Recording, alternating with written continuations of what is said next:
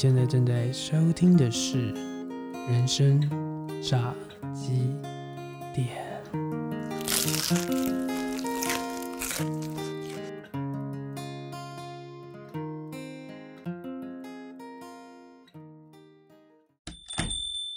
你现在正在收听的是《人生炸鸡店》，用炸一只鸡的时间来跟你聊聊生活，品品人生。今天呢，我们特地为大家重金礼聘啊，我们从高雄远道来到台北啊，我们传说中儿童牙齿的守护者，我们的明轩医师。大家好，我是沈明轩医师。明轩医师已经对他人设上升。对啊，那明轩医师今天上来台北是来做什么的呢？呃，今天早上是去呃大大读书那边录影，就是录说书，然后刚好录完说书有空档来跟呃政委聊聊天。对，录说书会压力很大吗？其实蛮大的，因为一次要录两本书，那已经准备了两个月了，然后因为最后一个礼拜每天下班后把小孩弄睡之后都要。再练个两次，才比较可以放心睡觉。哦吼，你有失眠过吗？这礼拜有一点。那失眠会不会让你觉得，我都已经这时间了，怎么还没入睡的感觉？呃，会这样子，但是也没办法，而且早上小孩还是会准时把你叫起床。对，因为我刚才在一边跟明轩医师吃饭闲聊的时候，就是。得知呢，在他人生当中呢，就是一直有一个计时器在他耳边会响起。对啊，所以就是我觉得，其实像我自己也是，像我之前在准备说书的时候，哇，我觉得你一定完全无法接受我准备说书的那个感觉。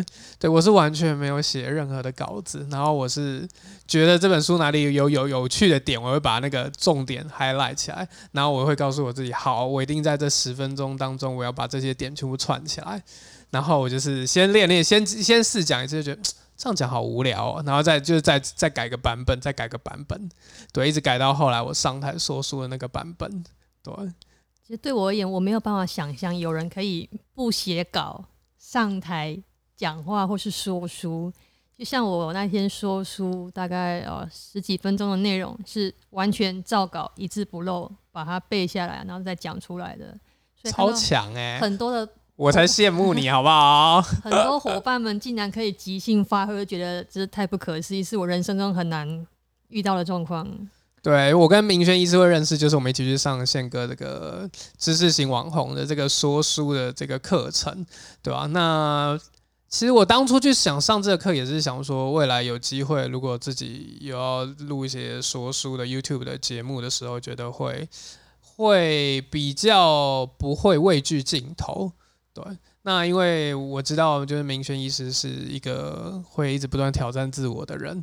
对，虽然他觉你觉得自己算是一个蛮低调的人，就只要过好自己的 tempo 就好。我会觉得我把自己的事情做好，那我也是从小就是可能是个守规矩的学生，所以绝对不会做一些老师说不能做的事情。那我会把自己分内事情做完，可能该写功课一定会写好。该考试就是好好念书，考完试就是要检讨哪里为什么考这么不好。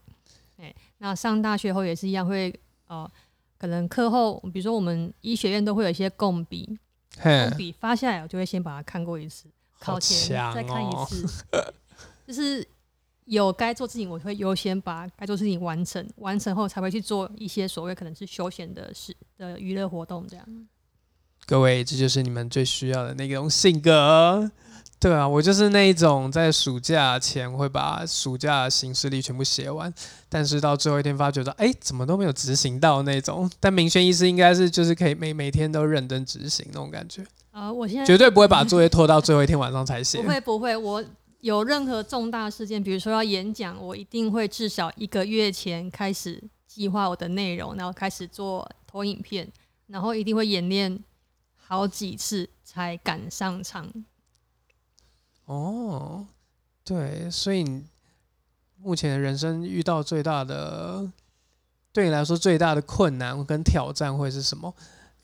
啊、困难跟挑战其实就是人生一些你没办法掌控的事情，比如说现在我比如说养小孩，对，就是你人生在你当妈妈前，一切都是你可以去 plan 的，可以你 control 对，你可以说哦，今天我要做三件事，那今天睡前我检查一下有没有都打勾做完的。哦哦哦，但是当妈妈之后，你今天要小孩吃，他可能不想吃；你叫他收玩具，他不想收玩具。你跟他说睡觉时间到了，他说妈妈我还不想睡，我还要玩。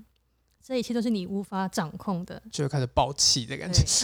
当你的个性是想要一切照 schedule 走的时候，那你有两个小孩跟你说“妈妈，我不要”，你就会心情很难平静在那个地方。嗯哼，了解。因为对，因为明轩意思是儿童牙医嘛，对啊，就是总是生命当中跟孩子永远是离不开关系的，对啊，对，我觉得就是儿童牙医的使命就是有一种要教育好下一代，然后希望可以让每个小朋友就是都能够有一个非常棒的牙齿。对，因为我们刚才有在闲聊的时候也讲到说，就是台湾其实，在亚洲国家比起来，牙齿状况不是很好的感觉。以台湾的研究来看，五岁儿童就是大班的小朋友，其实他有八成的五岁儿童都是有蛀牙的。哦，那其实我们跟邻近的国家比，像日本、韩国、香港、新加坡比，我们小朋友蛀牙都是比他们还严重的。哎，所以那我们在门诊会常常看到小朋友，可能他二十颗牙齿里面至少十颗烂是十颗。对烂十颗的，哎，是很惨的。嗯，而且明轩医师有很努力，让他的孩子现在牙齿都很棒。对，自从 我当牙医师之后，就很 care 自己小孩有没有蛀牙，所以他们从他们长牙齿开始，一定每天帮他们刷牙。他们晚上可能在欢啊，在闹，还是会坚持帮他们刷牙你。给我过来，我要刷牙。对，就是要刷牙。那他们觉得为什么我妈一定要逼我刷牙那种感觉？有他们会觉得妈妈，我是想要玩，我不想刷，不行，就是一定要刷。哎、所以他们现在就是时间到，至少刷，他们是可以配合的。嗯哼，因为你们为了为此有长期抗战一段时间嘛，有就是要把它养成他的习惯。有，还是养成习惯，其实一定会小朋友有些抗拒期的。你可能因为我其实从他长牙齿六个月大的 baby 就开始帮他刷牙了，一开始都是风平浪静，他就说哼很配合。但是小朋友个性会一直出现，所以他可能大概从什么时候开始？他大概快一岁的时候个性就出来了，他就发哦现刷牙这件事情不太好玩，他可能就会哭会闹。嗯哼对，但是我们还是会坚持，就不管你身为牙医是小孩，就是就是不能蛀牙，一定会坚持帮他刷，就是不管啊、呃他哭啊闹，或是外出啊出出门旅行，就是一定会帮小朋友刷完牙再让他睡觉。那你记得小朋友是从几岁开始会说不要这两个字？小朋友说不要，我我已经记不得从什么时候开始从从从什么时候？哎、你什么时候学会这个单词？我不要。对，就是很熟悉，日常生活中很常听到的。我不要，我不要洗澡，我不要收玩具，我不要刷牙，我不要什么，很常听到的。对，因为当我第一次听到我妹的小孩就是他学会讲“不要”这个单字的时候，我妹就开始进入一个惶恐。她说：“完了，我小孩开始会说不要了。对，当小孩子说不要，就是爸妈头痛的开始了。”对啊，因为之前明轩医师有录 YouTube 的影片嘛，对啊，有告诉家长们在如何跟小朋友一起去看牙医的时候，要当一个神队友，可以帮忙助攻啊，或做一些事情。对，因为在呃门诊上，我们医师其实没有太多时间跟家长讲很多的细节，我们可能只能尽量把时间花在把啊、小朋友牙齿治疗好。所以很多细节，像怎么帮小朋友刷牙，你要怎么呃用什么姿势，要用什么牙刷什么牙膏，其实很难在看诊那短短时间里面跟家长讲的非常清楚。所以可能今天我们帮蛀牙治疗好了，但家长还是不知道怎么去照顾，所以他可能很快又在又在蛀牙，又再来找我们的。嗯，所以才开始说，呃，借由写部落格一些文章啊，把一些门诊上我们常跟家长讲的内容，把它写下来，希望让更多家长可以及早知道这些很重要的资讯。好、那后来因为现在影音是讲到有点烦了感觉。这也是有 呃，哎、拜托妈妈去看一下影片好不好麻烦好？看完这样再问我们，这也是一个其中原因啊。因为你每天门诊可能接触十个人、十个家长，其实问的问题都一样一样样的内容，他们都是因为一样的问题来看诊，呃所以你会重复讲好几次。那如果你讲了又没有改善，其实你蛮会容易心灰意冷，对这个行业会有点我已经讲了 N 百次了。对，为什么还是有一样这样的小朋友来找我们看牙齿？哦，最最最最最最常被问到的问题是什么？哦，应该说你最常激怒儿牙医师的几句话吧。哦，第一名，第一名，第一名。哎，乳牙不是还会换牙吗？为什么要做治疗？嗯哼，诶，不是还会换牙吗？为什么要帮他刷牙？是因为换牙这件事情造成家长们一个迷思。对他好像觉得，反正牙齿以后会换新的嘛，那你何必现在花心思去治疗啊、去照顾啊、去清洁啊？所以通常他们痛，小朋友痛到受不了的时候，对，就来找你的时候，你就想怎么又来了，又是这种 case。对，就是呃，可能平常他不是很重视小朋友的牙齿清洁，等到他真的痛了，他跟你说，诶他牙齿会痛，可不可以让他不要痛？嗯哼，嗯，但是他可能不是很 care 后后续他有没有在帮他做呃保养啊、清洁啊？是不是？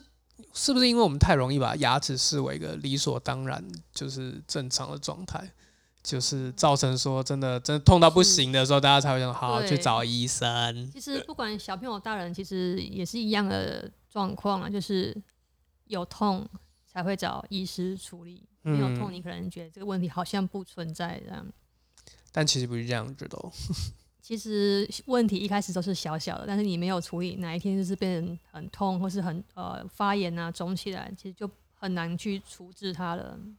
对啊，我觉得在这个时代当医生真的很辛苦哎、就是不是像以前说，就是门打开，然后病人就进来，然后就是 OK 就可以轻轻松松的现在感觉。没有这样子的，对啊，现在还要因应市场的潮流。对啊，我觉得当初一直想说，这么多医生来上这个知识型网红课是怎么回事？就大家都是就是拼命想让自己就是不断的一直提升自己等级的感觉，但其实是背后就是有蛮大的压力的，感觉。其实背后就是蛮多现实环境上的无奈啦。那大家可以看看你们家附近，以牙医诊所而言，你家附近诊所有几间？如果你是住在可能台北或高雄市中心市中心，牙医诊所已经比呃超商还要多间了。对我们家附近我记得就有三间，对，那你家 seven 应该没有那么多间，没错。所以竞争大家可想而知，竞争是很激烈的。那你要在这么么竞争激烈的环境下，你要要有足够的病人哦，那有那么多人愿意让你做治疗哦，那其实是没那么简单的。是。好，我们下一段节目就要请明轩医师来抱怨一下我们现在哦，不是抱怨，就是来给现在的环境一些建议，还有就是如果未来这个有想要从事这个梦幻又多金的牙医行业的孩子们，大家可能要有什么样的心理准备？呵，我们休息一下，等下回到节目当中。谢谢。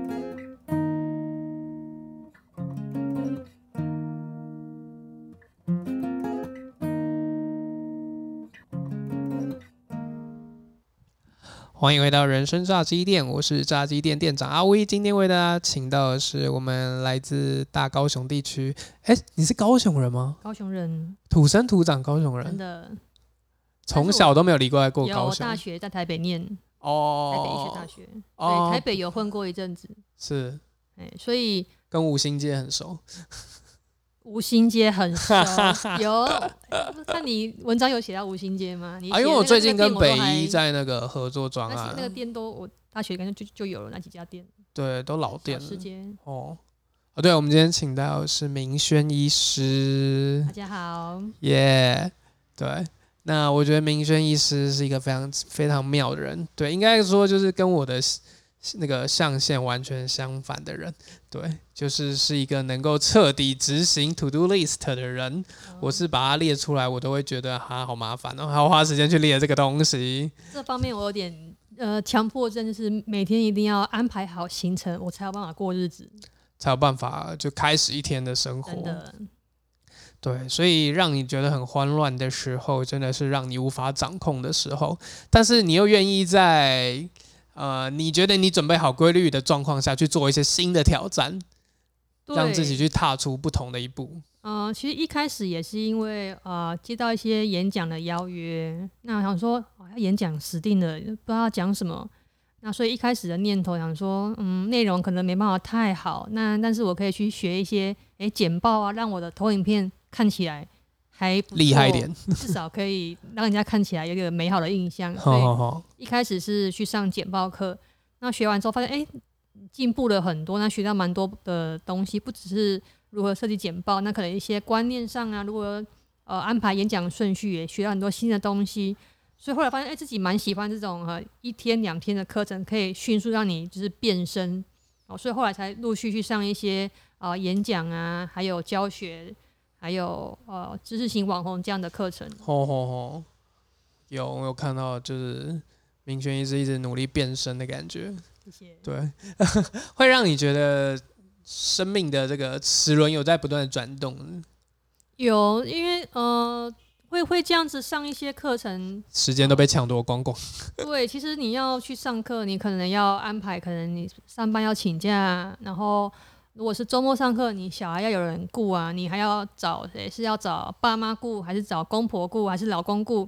所以你要事先安排好这个礼拜谁可以顾小孩，然后小孩的玩具、食物呃都要打包好，然后高铁票要买好，不然太晚回来小孩会生气。好所以会其实会让我的日常生活中会多很多变数，但是我会觉得，哎，这样是在投资自己，我会成长。那我成长的时候会，呃，也可以让我小孩知道，妈妈其实是一个很努力的人，她有在学习。那其实跟小孩也可以，呃，一起成长。哦，所以你会害怕自己哪一天是变成一个不努力的人吗？变成不努力的人哦。就你会觉得哦天哪，我的时间怎么会浪费在？对，如果我呃很久没有去上课啊、听演讲，或是很久没有看一些书，其实我会觉得自己日子过得心很幸福，就是好像没有学到什么东西。所以呃，我一定会固定每天，可能没办法花很长时间，但是可能五分钟、十分钟看一些书籍，吸收一些新的知识。然后可能一个月、两个月上一次课这样。哦，所以你有极限是在挑战自己，说多久让自己放空会觉得 放空吗？放空这两个字有存在在你生命当中吗？放空真的很困难。那除非说呃，有时候还是周末会强迫自己，是专心陪小朋友玩，可能就是没有手机、没有电脑、没有电子书都没有，那去然后大自然去露营去放空，这样就是要。对啊，你知道露营行程里面，露营这件事情就是去一个荒凉的地方煮饭，跟搭个帐篷睡觉。这对你来说会不会觉得很煎熬？露营真的是有一种，可是我这样讲，我怕我老公会生气。他不会，他不会听啊。露营，露营真的是一个对我也是个挑战，因为你要呃每次去一个不一样的营地，你要去，你很难事先预测说这边的会发生什么，厕所干净吗？这边的。洗手台方便吗？那这边的游乐设施小朋友会喜欢吗？那天气呢？会不会下雨呢？会不会太热呢？都是我无法掌控的事情，全都无法掌控。对，所以最后就只能好去那边再说。对，因为我因为我妈跟我妹他们这周要去露营，然后他们昨天晚上就为了露营要煮什么这件事情在有点争执。对我妈就说很烦的呀，就买个面包去就好。然后我妹就说啊，露营不过我就不就是在那边煮饭吗？啊，你什么都不想要煮，那你带麦带个面包去，那你在家里就好了。他们就为此蛮无聊的小事就开始争执。但我觉得他也有点出，就是真的露营是一个蛮，就是要强迫自己就是放慢脚步，放轻松，然后把所有的一切都调整到跟大家一样的这个 tempo。真的，因为录影的时候你就是在个开放空间，所以。会让你很不安吗？有一点。第一次去的时候，第一次去真的是很担心，说天哪，会不会太热？会不会下雨？小孩不会无聊吗？那要帮忙带玩具，还是带个手机给他们看影片？那其实后来发现，就是都不用。小朋友其实自己会找到方法去适应。他们嗯，草地上跑来跑去就很开心的。好，那一开始会担心说帐篷搭不搭得起来？搭不起来，天哪，怎么过夜？哦。后来也还好，我们家里有偷练一下。我跟我老公有先 在家里客厅大家看，说哎，应该还 OK 哈，有看影片练一下，去那边就没有落亏，就是还是有搭起来。哦，那像那录影，每次都有不一样的惊喜的，可能有营地说，哎，隔壁的帐篷在用投影机放卡通，哦，下就顺便看啊，或是有一次可能下大雨，那真的是比较不方便，但是下雨那天小朋友刚好那个营地哎也有室内看电影的地方，就刚好可以把这些。呃，危机就度过了。是。那当然，我还是要呃去适应这个地方的洗澡或者是厕所，可能会遇到一些奇怪的昆虫。嗯，所以我是都市小孩，遇到昆虫其实我会爆炸。蛮不 OK 的。你就会看到昆虫从你的眼角这样哪里爬过去，这样，嗯，或是当你没戴，那你会踩？它吗？我会离它很远。对哦，，你很怕虫，我不太想靠近它，那你会尖叫吗？我会冷静的离开它。Cool，，对，大家可能很难想象，就是明轩医师，就是在我心目当中，他是一个非常奇妙的人，对，但是他但就是情绪起伏最大的时候，真的是打小孩的时候，起伏 还没有到打小，但是快了，快了。嗯哼，情绪起伏大，其实是我一直认为自己是个脾气温和的人，哎，但自从当妈妈之后，发现不是不是这一回事。嗯，他没有激发你的潜能，对，小朋友可以激发你人性中最 最丑陋的最深层的那一最最，可怕，你以为不存在那一面都跑出来了。嗯哼，哎、因为小朋友就是会跟我的个性有冲突，我可能希望他们老大还好，对，就是尤其是两个在一起更可怕。当初生第一个时候觉得还还蛮好养的嘛，还可以还可以他无聊就去睡觉我。还算是一个称职的妈妈，结果第二个出来就发现不妙了。我本来想说生一个来陪老大，也可以两个一起玩，我发现我玩过头。就是两个就是那个分贝值是 double 再 double，然后吵闹值也是 double 这样。挑战妈妈极限也是 double。妈妈极限已经被破表过好几次，真的很可怕，而且是两个都是男生，就是超可怕的。嗯哼，所以我看到网络上很多什么男宝妈妈的日常啊，这种社团，就觉得啊还好，我应该不是唯一那一个会因为两个男生而爆炸，应该不是只有我。不是不是不是，对对对对对对啊！因为我们刚刚在闲聊的时候也有讲到，就是明轩医师从学生时期还觉得自己蛮正常的，就是可以独立作业我觉得，我还蛮 OK 的。然后每次去麦当劳都点麦克鸡快餐，就是对一般人来说，啊这样好无聊，是对他来说，嗯很 OK 啊，哪里怪了？我 喜欢规律的生活，规律的日常。对有规律到什么程度？可以跟大家分享一下。呃，比如说，如果我家附近我可能只吃呃某两间餐厅啊、那早餐我可以整个礼拜都吃水煮蛋，吃一个礼拜，嗯哼，配豆浆，都是很 OK 的。对，所以你应该很讨厌人家问你说啊有要吃什么？不要再问我今天要吃什么了，你就随意，你再帮我订跟你一样的便当就好了。嗯哼这个，问题很难回答。食物这件事情对你在生命当中不是很前面的不，是我的重点，哎，就是不要肚子饿就好了。嗯哼，对，就是他是一个执行力非常强，就是在金色顶端的人。我会很喜欢把我的代办事项完成，那会让我有一个、呃、安全感说，啊，今天又把今天的事情该做的做完了。哦吼，那你有没有现在在你是生命当中觉得你一定要去完成的代办的事项？一定要完成代办事项哦，就是就是那种很老梗，如果有人问你说，如果剩一年就要世界末日，那这一年你会想要去哪些地方完成你想做的事情？其实今年呃，如果以今年来说，其实二零二零年，我想对大家也都是一个蛮特别的一年，也是 COVID nineteen 的关系。对所以其实如果现在问我这个问题，我可能只是想要好好跟家人人一起过日子了，哦、就不会有什么伟大的梦想或理想了，只是把日子过好，我觉得反而是重要。你有没有办法跟家人有一个良好的互动，才是生命中比较重要的一个部分。嗯，所以命目前在你生命当中，家人是排第一，对，因为小孩还小，你其实会很想要陪他们责任我。想要对陪他们成长，那你也会好奇说，哎、以后他们会变成什么样子？因为很害怕他们变成不是你期待的样子吗？应应该都会一些很很多惊喜会在这个过程中发生吧？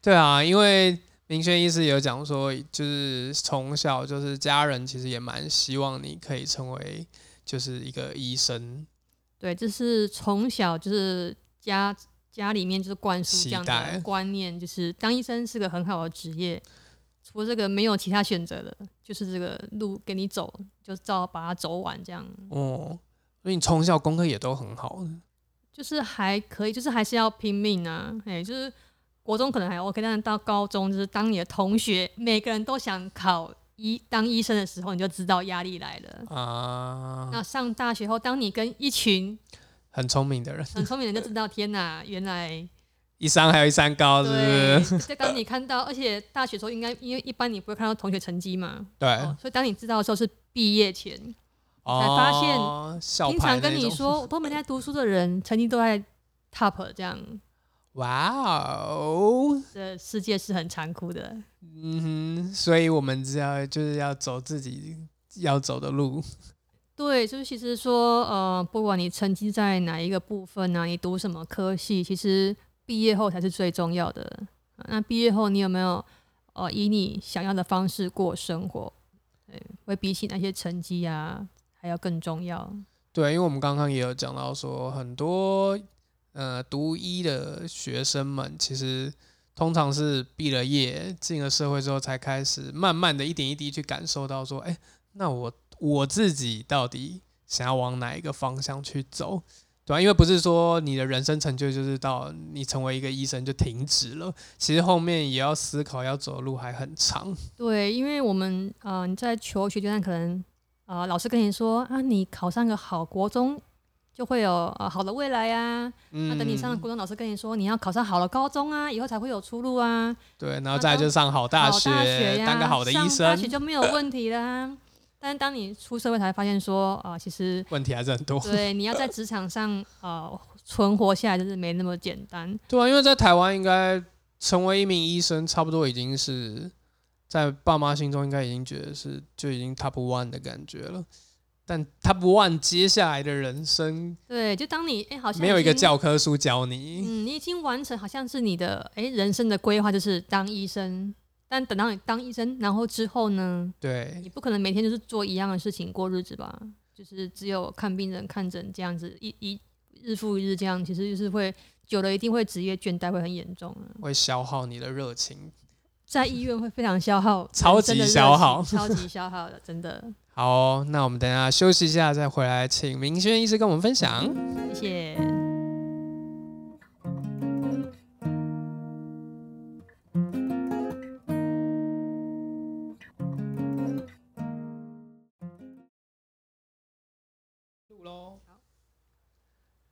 你现在收听的是人生炸鸡店，今天来跟我们一起抱，不是抱怨，一起来跟我们想要来这个捍卫我们的使命的是我们的儿童牙医的守护者明轩医大师。家好，耶那我们在最后一段想跟大家分享一下，呃，其实，在牙医当中也有很多的专攻。那明轩医师当初就是就是在命运带你走上了儿童牙医的这条路，是哎、不小心走上这条路的。对啊，但哎、也蛮蛮蛮妙的是，其实蛮适合的自己的个性。后来发现，哎、自己其实跟小朋友互动上，哎、还不错哈。其实也是蛮出乎意料，就是很多我的、呃、牙医系同学说，哎、你既然当牙，就是儿童牙医这个、嗯这个这个嗯领域，其实蛮特别的，因为你当儿童牙医，你要跟可能很多小朋友，baby 啊，哈，从可能三个月大、五个月大、六个月大 baby 到九岁、十岁的国小儿童，你都有办法跟他们 handle 他、互互动他这样。是是是，其实是很多的挑战，而且每个小朋友个性都不太一样。对有，些人可能内向，有可能外向，有些人会紧张，有些人会害怕。哎、我们要处理小朋友各种不同的情绪，是还要处理他的牙齿。对，就刚才明轩医师有讲说，儿童牙医呢，就是做佛心、做爱心来的。对，可能比起就是做成人牙医所赚的费用没有那么多，但还是就是从一个孩子出生，任何牙齿上面的需求，就是陪着他一起成长。对，其实我们最开心的是，我们可以陪一个小朋友成长，而且是从可能他一开始有一些蛀牙，我们帮他治疗好了，然后持续的追踪到后来他换完牙是是一口美好的牙齿，他是没有蛀牙的回来找我们的，我们是最喜欢是这样子。对，那真的因为或许大家觉得太理所当然了，所以真的当你就是小朋友有痛的时候，你才会陪他一起去看牙齿。但我们很希望大家可以就是有预防的这个观念，虽然就是大家会觉得蛮陈腔滥调，但其实嗯，世界趋势或者是其实应该往这个方向去走，对，其实要很用力的去推广。对，其实您不管呃大小病啊，其实都会建议大家一定要呃预防胜于治疗。那以小朋友牙齿而言，我们强力建议，如果有在收看的爸爸妈妈家里有小朋友，请在他们长第一颗牙齿开始就开始看牙医的，千万不要等到有蛀牙再找牙医师，其实都已经太慢了。是。